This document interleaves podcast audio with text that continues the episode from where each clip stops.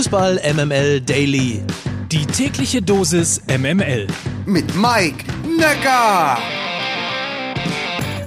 So, als erste Amtshandlung färbt sich dieser Podcast erstmal gelb-blau und damit guten Morgen und herzlich willkommen an Freitag, den 25. Februar. Das hier ist Fußball MML Daily, der täglich von euch subjektiv ausgesuchte News Service aus dem Hause Fußball MML. Normalerweise ist ja Montag Lena-Tag, aber heute, weil wir so wahnsinnig viel zu diskutieren und zu analysieren haben, ist auch Freitag Lena-Tag. Guten Morgen, Lena Kassel. Guten Morgen, Mike Nöcker. Wir müssen über das sprechen, was gestern war und über das sprechen, was ab heute kommt. Fangen wir also mal mit der Europa League an und fangen wir mit Erfreulichem aus deutscher Sicht an. RB Leipzig zieht sehr souverän mit 3 zu 1 bei Real Sociedad in die nächste Runde ein. Das war überzeugend. Das hast du vollkommen richtig analysiert. Souverän ist, glaube ich, das richtige Stichwort. Sehr clever, sehr erwachsen gespielt, eine sehr reife Leistung, haben ähm, sehr gute 65 Minuten gespielt. Dann kam Real Sociedad nochmal, haben ja dann den Anschlusstreffer gemacht, sind dann auch auf den Ausgleichstreffer gegangen. Ähm, da hat Leipzig ein bisschen geschwommen, aber sie haben sich da eben geschlossen, mit einer geschlossenen Mannschaftsleistung und mit einer gewissen Cleverness da mal einen Foul gezogen, da mal den Ball ein bisschen länger gehalten sehr, sehr, sehr gut herausgearbeitet. Und ich habe das Gefühl, sie haben eine verdammt gute Mischung mittlerweile gefunden zwischen eben diesen erfahrenen Spielern wie einem Gulaschi, einem Willi Orban, einem Forsberg oder einem Paulsen und eben diesen jungen, quirligen Wilden mit einem Kunku, Orban oder auch einem Josko Guardiol da hinten. Und ich glaube wirklich, dass sie mit Domenico Tedesco, was glaube ich ein sehr guter Match ist als Trainer, und mit diesem wirklich hervorragenden Kader sehr viele etwaige Ausfälle oder Belastungen kompensieren können. Und deshalb glaube ich, werden sie mit ein bisschen Losglück eine sehr, sehr, sehr gute Rolle in dieser Europa League spielen. Die sind also auf jeden Fall im Topf, anders als Borussia Dortmund. Die hat es nämlich schlimm erwischt. Zwar schießen sie die beiden nötigen Tore in Glasgow, verteidigen aber, ich möchte sagen, erschreckend naiv. 2 zu 2 am Ende der BVB draußen. Wir haben, ich glaube, äh, vergangene Woche über Marco Reus gesprochen. Wir haben darüber gesprochen, dass er ja auch immer so ein bisschen für Borussia Dortmund steht. Wir haben alle seinen Gala-Auftritt gegen Borussia Mönchengladbach gesehen, fünf Torbeteiligungen, er wurde in den Himmel gelobt. Naja, und dann haben wir eben auch Marco Reus jetzt am gestrigen Abend gesehen. Ein ganz, ganz blasser Auftritt von ihm. Als Kapitän erwarte ich da mehr in so einem Do-or-Die-Spiel.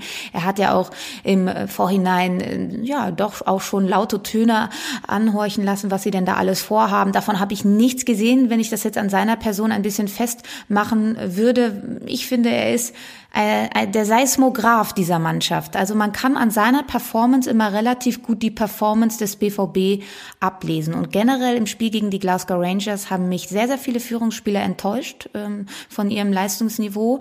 Da spreche ich einen Marco Reus an, da spreche ich aber auch einen Mats Hummels an, auch einen Emre Can. Sie waren Unsicherheitsfaktoren in dieser Mannschaft und da merkst du ja natürlich auch als junger Mitspieler, oh, wenn da mal ein Fehlpass kommt, da mal ein Ballverlust, da wieder ein Zweikampf verloren wird von diesen Führungsspielern, dann dann haben wir ein Problem, weil an denen orientiere ich mich ja.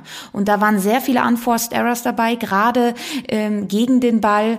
Und ja, wenn die Rangers dann mal draufgegangen sind, wusstest du eigentlich, dass der BVB den Ball verliert. Ähm, bezeichnet dann aber auch die Auswechslung von Reus, ähm, dass du dann eben auch nur einen Axel Witzel bringen kannst. Du hattest ja noch die Möglichkeit, ich glaube, es waren zehn Minuten noch zu spielen. Und du kannst dann eben keinen anderen Offensivspieler mehr bringen. Und das Stichwort Kaderstruktur ist eben auch ein Problem.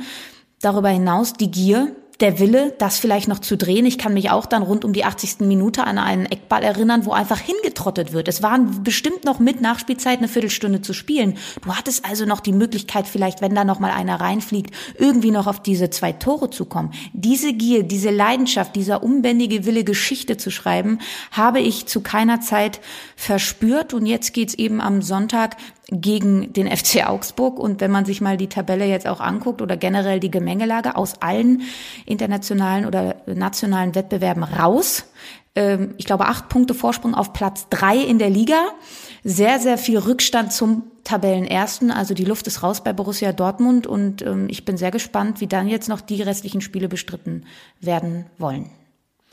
Alles keine Argumente, um Erling Haaland zu halten bei Borussia Dortmund, aber die Gier möchte ich nochmal ganz kurz äh, ansprechen. Ich habe ja versucht, dich auch in Richtung der Defensive zu drängen, weil ja tatsächlich es ein wirklich naives Foul von Brandt gegeben hat, das zum Elfmeter geführt hat. Ein naja, mal mindestens sehr, sehr unglückliche Verteidigungsaktion von Hummels, die zum 2 zu 2 geführt hat. Ähm, aber die Gier hätte, glaube ich, diese Flanke, die dann zum 2 zu 2 und zum Fehler von Hummels geführt hätte, überhaupt erstmal verhindert. Ja, das war ja dieser Zweikampf auf der Außenbahn mit Marius Wolf. Ähm, da wird dann halt so halbherzig hingegangen. Also das, darüber haben wir ja auch schon mal gesprochen, Mike. Dieser Wille, den Zweikampf auch führen zu wollen. Also ich gehe in den Zweikampf und will den auch führen. Und ich gehe nicht in den Zweikampf, naja, weil ich den halt führen muss. Äh, das ist alles, das hat auch alles etwas mit Überzeugung zu tun und ähm, mit Körpersprache. Und das hast du eben in diesen ähm, direkten Eins gegen eins Duellen immer wieder gemerkt, gerade auf den Außenpositionen. Ich meine, Borussia Dortmund hat auf den Außenpositionen mit Nico Schulz und Marius Wolf gespielt zum Schluss dieses Spiels. Das ist eben nicht internationale Topklasse. Ähm, das sind jetzt eben auch nicht diese Mentalitätsspieler, die du dann in so einer Situation brauchst. Das sind Spieler, Spieler, die nicht zur ersten Elf gehören. Und ja, das war sehr unstimmig. Dann müssen wir natürlich auch dann noch dieses Emre Can fragwürdige Foulspiel. Auch das war für mich mit einer schlapsigen Körpersprache äh, zurückspielend wollend und dann ja holt er aus und trifft quasi den Gegenspieler auch selbst. Also finde ich auch eine strittige, strittige Szene. Ähm, du meinst ja. das Tor, das äh, nicht gegeben wurde genau. zum 3 zu 2 für Glasgow, war, genau, war für richtig. dich auch kein Foul, oder? Nee, war für mich, war für mich kein Foul und war für mich eben auch keine klare Fehlentscheidung. Ähm, ich weiß, dass es beim Tor dann immer überprüft werden muss, aber wenn ich jetzt nur mal die Szene bewerte, war es, war es auf gar keinen Fall eine klare Fehlentscheidung. Und für mich holt äh, Emre Can aus und ähm, der gegnerische Stürmer ist eben dann schneller am Ball. Ich fand es auch sehr wohlwollend. Ähm, gucken ja. wir ganz kurz nochmal. Sevilla ist weiter und im Topf für die Auslosung At Atalanta Bergamo zum Beispiel, der FC Porto 2-2 in Rom ähm, Betis Sevilla weiter. Und äh, der FC Barcelona übrigens hat den Kopf dann doch nochmal aus der Schlinge gezogen und 4 zu 2 in Neapel gewonnen. Die Auslosung ist, glaube ich, morgen schon, ne? Und dann ich, ich glaube heute. Heute, heute Mittag ist sie. Heute Mittag gegen äh, 12 Uhr, wenn ich mich nicht die ganz Auslosung, irre. Und die Auslosung ist heute schon, oder? Ja, genau. Die Auslosung ist heute Mittag. Genau. Und dann natürlich Leverkusen und Frankfurt auch mit im Topf. So, und jetzt kommen wir zu unserer beliebten Kategorie. Die MML Daily Fragen an den Spieltag. Heute geht's schon los um 20.30 Uhr TSG Hoffenheim gegen die Pechvögel vom letzten Wochenende vom VfB Stuttgart. Sie bräuchten so dringend einen Sieg, aber gegen diese Hoffenheimer? Ja, das wird natürlich schwer, wenn man jetzt auch mal auf die vergangenen Spiele des VfB guckt. Ähm, aus, ich glaube, acht sieglosen Bundesligaspielen mittlerweile nur auch zwei Punkte geholt und zwar gegen Fürth und Bochum. Kein anderes Team wartet aktuell so lange auf einen Sieg wie die Stuttgarter. Dann kam am vergangenen Wochenende noch diese bittere, bittere Verletzung von Silas dazu, ein erneuter Rückschlag. Und dennoch hat sich äh, Pellegrino Matarazzo auf der Spieltags-PK kämpferisch gezeigt. Er hat gesagt, er hat das Gefühl, dass diese Mannschaft in dieser Woche eben auch durch solche Rückschläge wie diese Verletzung von Silas nochmal enger zusammengerückt ist. Die Kommunikation gefällt ihm viel, viel, viel besser. Er hat das Gefühl, sie sind eine verschworene Einheit geworden durch diese Rückschläge. Und das brauchen sie eben gegen diese Hoffenheimer. Ich glaube, der VfB muss sich darauf einstellen, relativ lange die Null zu halten, sich also erstmal auf diese Defensive zu konzentrieren. Die Hoffenheimer sind enorm offensiv stark. Sie lassen aber auch enorm viel liegen. Also Hoffenheim, glaube ich, die Mannschaft mit den meisten Torschüssen neben den Bayern und den FC Köln im Spiel. Ich kann mich daran erinnern, dass sie wirklich teilweise bis 20, 25 Torschüsse haben und kaum ein Tor rausspringt. Also sie lassen auch viel liegen. Je länger die Stuttgarter die Null halten, desto wahrscheinlicher könnte da was gehen für die Schwaben. Ähm, ich würde zum Beispiel auch gerne einen Kalajdzic und einen Thiago Tomar als Doppelspitze sehen. Vielleicht agieren sie dann in so einem 3-5-2, setzen ein bisschen auf ihre schnelle Umschaltbewegung und dann kann da was gehen. Trifft die TSG aber relativ früh, dann ähm, glaube ich, spielen sie sich auch in den Rausch und ähm, treffen auf verunsicherte Stuttgarter. Das nächste Spiel ist ja eins, was auch du dir gewünscht hast, um hier darüber zu reden. Ich finde es in der Tat auch extrem spannend, weil da so unterschiedliche Kräfte auch gerade wirken. Nämlich um 15.30 Uhr am Samstag bei Borussia Mönchengladbach gegen den VfL Wolfsburg. Ja, ist ein Duell der Enttäuschten. Ne? Also beide spielen ja eine Saison, die sowas von hinter den eigentlichen Erwartungen liegt. Das spielt nämlich am Samstag 26 gegen 27 Punkte. Das bedeutet Platz 12 gegen Platz 13. Das ist Wahnsinn. Das hätte man im, also vor der Saison natürlich nicht so gedacht. Beide Vereine wollten ja eigentlich in den Europacup und ja, nun hat Wolfsburg 10 und Mönchengladbach 11 Punkte Rückstand auf die Top 6. Das ist deutlich. Und beide können eben im Worst Case auch noch richtig tief in diesen Tabellenkeller reinrutschen. Also ein Spiel mit enormer Brisanz. Ich habe das Gefühl, dass der VfL Wolfsburg gerade ein bisschen mehr im Aufwand ist. Natürlich auch durch Max Kruse, hat so einen besseren Flow. Aber auch wenn man jetzt sieht, dass eventuell ein Xaver Schlager nach Kreuzbandriss wieder zur Verfügung stehen könnte und auch ein Lukas Metscher nach Verletzung. Also die Wolfsburger haben noch so ein paar Asse im Ärmel, ja, und die suche ich händeringend bei Borussia Mönchengladbach. Ja, sie haben einen verletzten Kapitän mit Lars Stindl, der wird jetzt aber auch erstmal nicht zurückkommen. Und ich frage mich, was diese Mannschaft noch, ähm, ja, was sie noch hat, was hat sie noch auf Lager? Ich sehe Adi Hütter nicht langfristig auch als Trainer von dieser Mannschaft. Diese Mannschaft ist teilweise ja sehr lethargisch, auch in ihrer Spielweise. Und ich glaube, sie bräuchten eher einen emotionalen Trainer an der Seitenlinie. Adi Hütter ist ja doch sehr reserviert, sehr, ja, seriös, ein bisschen distanziert. Ich glaube, das tut dieser Mannschaft nicht gut.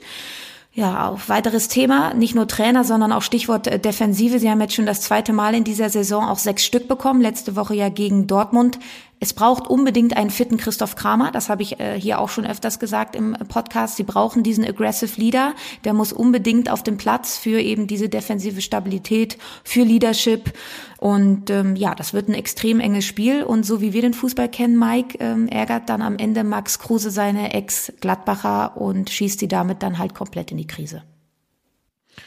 So, und dann haben wir ja noch das Topspiel Eintracht Frankfurt gegen Bayern München. Ein Spiel, das der Eintracht ja eigentlich durchaus liegen könnte, sag ich mal. Ja, hast du komplett richtig gesagt. Frankfurt kann Bayern. Frankfurt hat die letzten zwei Spiele gegen Bayern gewonnen.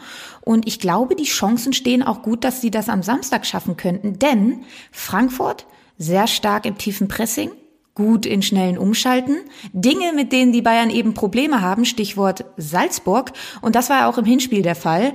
Da hatte Upamecano ja wirklich äh, große Probleme mit äh, Philipp Kostic und war heillos überfordert. Am Ende hat die Eintracht 2 zu 1 gewonnen mit einem überragenden Kevin Trapp. Das gehört auch zur Geschichte. Die Tore dann ähm, durch Kostic und Hinteregger. Und jetzt Fun Fact Nummer eins. Martin Hinteregger erzielte in seiner Karriere gegen keinen Club so viele Tore wie gegen die Bayern. Vier Stück schon. Und jetzt Fun Fact Nummer zwei. Julian Nagelsmann blieb in seinen letzten vier Bundesliga-Duellen gegen Eintracht Frankfurt sieglos. Ja, also das nun mal noch äh, zwei Fun Facts für dieses Topspiel am äh, Samstag.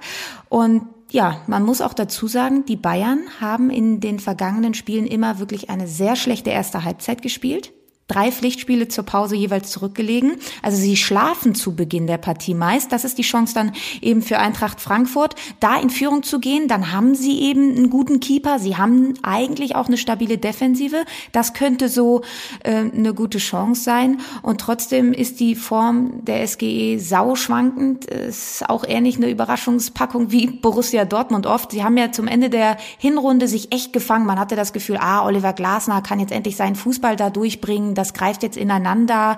Sie haben auch wenig Verletzungspech jetzt gehabt und trotzdem haben sie, glaube ich, in dieser Rückrunde bisher nur vier Punkte geholt. Also es ist total schwankend. Ähm, das kann man sich auch wirklich nicht erklären. Sie haben jetzt letzte Woche gegen Köln verloren. Es kann jetzt aber auch genauso gut sein, dass sie ein brillantes Spiel gegen Bayern München absolvieren. Ähm, und es ist wirklich auch nicht unwahrscheinlich. Deshalb, ich gehe jetzt einfach mal äh, und tippe auf 2 zu 1 für die Eintracht. So, und dann äh, muss ich dich leider, ähm, ich kann dich auch nicht davon befreien, aber es ist wirklich wichtig. Ich sag's nur, äh, ja, äh, Sonntag 13.30 das Nordderby. Hamburger SV gegen Werder Bremen. Ich freue mich drauf. Ich habe mich verabredet. Ich habe mich mit einem Bremen-Fan verabredet, weil ich glaube, dass es ein ganz fantastisches Spiel werden wird. Rein tabellarisch, ja, erster gegen zweiter. Bremen 42 äh, Punkte, der HSV mit 41 Punkten. Ich glaube, da ist dann auch alles gesagt. 25.000, glaube ich, dürfen wir auch ins Stadion. Das wird ja. ein Faktor sein. Das ist beim Derby immer ein entscheidender Faktor. Sonst, glaube ich, bewegen sich die beiden Mannschaften auf Augenhöhe. Obwohl ich sagen muss, dass mir der Bremer Kader ein bisschen besser gefällt, weil er ähm, ausgeglichener ist. Gerade jetzt auch mit diesen zwei Spitzen, Duxch und Füllkrug. Da sind sie ein bisschen breiter aufgestellt, meiner Meinung nach. Und eben ein Segen für die Bremer Ole Werner. Er hat ja auch solche Do-or-Die-Spiele, wie es dann auch Derbys sind, mit Holstein Kiel ja immer bravourös gemeistert, Stichwort DFB-Pokal. Äh, ich glaube, die Bremer haben seit acht Spielen nicht mehr verloren und ja, trotzdem ähm, auf Seiten des HSVs sind da natürlich die Fans, die Kulisse und am Ende wird die Tagesform entscheiden. Ich glaube aber nicht, dass es ein Unentschieden gibt. Das, das, dafür ist das Spiel einfach zu groß. Werner Bremen, um den alten Witz wieder rauszuholen. sehr schön, sehr schön bin sehr gespannt. Es ist auf jeden Fall ein top wichtiges Spiel. Und für alle, die sonst immer nur auf die Bundesliga schauen, ich habe es ja so oft schon im Podcast gesagt, aber HSV gegen Werder Bremen ist wirklich ein hochgradig spannendes Spiel. Da steckt so viel drin. Da geht es um so viel auch für den Hamburger SV und natürlich auch für Werder Bremen. Ähm, insofern ist es übrigens äh, das für alle HSV-Fans. Äh, und ich weiß nicht, ob es Drohung oder Beruhigung ist es ist für den HSV das letzte Spiel gegen einen aus der Top 6. Danach kommen alle Mannschaften, ähm, gegen die der HSV noch spielen muss, aus der Tabellenhälfte, die sich eben darunter befindet, wobei das natürlich in den letzten Jahren immer das große Problem vom Hamburger SV gewesen ist. Ich wollte gerade sagen, ich weiß jetzt gar nicht, ob das so gut ist. Ähm, trotzdem wünscht man sich ja genau so eine Konstellation für so ein Derby. Zwei riesige Traditionsvereine, der eine auf dem ersten Platz, der andere auf dem zweiten Platz, beide den Anspruch in der Bundesliga zu spielen. Sonntag 13.30 geiles Wetter, ab 11 Uhr los, Bier trinken und dann ab ins Stadion. Ich bin neidisch auf alle, die dabei sein können und ich werde es auf jeden Fall vor dem Fernseher verfolgen. So, das werde ich natürlich auch tun. Vielen Dank, dass du da warst. Montag hören wir uns wieder, dann mit 100% Lena. Dann überprüfen wir das alles, analysieren das alles, was am Wochenende passiert ist. Vielleicht die ganz kurze Anmerkung noch, alles das, was politisch im Fußball passiert ist, das Champions League-Finale, das nicht in St. Petersburg stattfinden soll. Ähm, großer Lob an den FC Schalke, der Gazprom als Hauptsponsor vom Trikot genommen hat, muss man auch erstmal können in der finanziellen Lage eines Vereins wie dem FC Schalke 04 und alle, die sich bestürzt äh, geäußert haben zum Krieg in der Ukraine, das habt ihr alles mitbekommen. Deswegen haben wir uns konzentriert auf das, was gestern passiert ist und ab heute in der Bundesliga stattfindet ist ja auch am Ende des Tages vielleicht immer eine ganz gute Ablenkung. Haltet durch und ein schönes Fußballwochenende, soweit das unter diesen Umständen alles geht. Korrekt, Lena? Genau so. Dem ist nichts mehr hinzuzufügen. Dann sage ich nur noch das Abschiedskommando Mike Nöcker und Lena Kassel für Fußball MML. Dieser Podcast wird produziert von Podstars bei OMR.